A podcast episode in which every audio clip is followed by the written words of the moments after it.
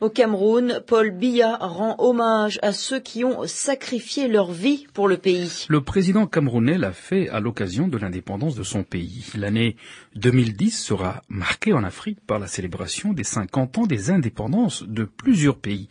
Un cinquantenaire qui sera aussi célébré à Paris par l'ancienne puissance coloniale.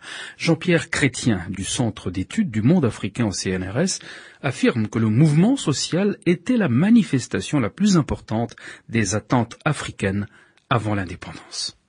Il y a eu un processus assez complexe qui s'est manifesté d'abord par beaucoup de revendications sociales pour l'égalité des droits, autant chez les planteurs que chez les ouvriers ou chez les auxiliaires de l'administration, et qui a débouché sur des lois dès 1946 sur ce plan.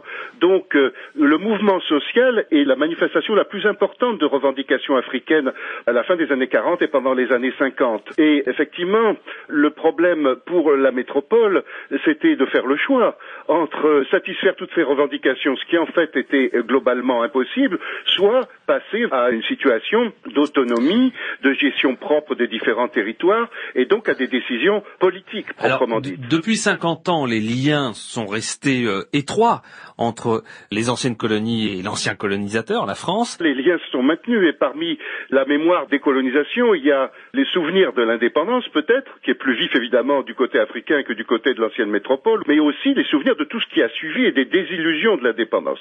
Et parmi les désillusions, il y a eu le soutien par l'ancienne métropole de régimes considérés comme, euh, disons, détestables par euh, les citoyens africains, toute une série de dictatures depuis le milieu des années 60. Et donc, euh, aujourd'hui, je pense que tout le monde a conscience, c'est plus que jamais, mais est-ce que vraiment cette conscience va jusqu'à des décisions et des choix vraiment nouveaux de la nécessité de tourner davantage la page de ce type de relation, prolongeant en quelque sorte le lien colonial Jean-Pierre Chrétien, chercheur au Centre d'études du monde africain du CNRS, il était tout à l'heure l'invité de Philippe Le Caplin.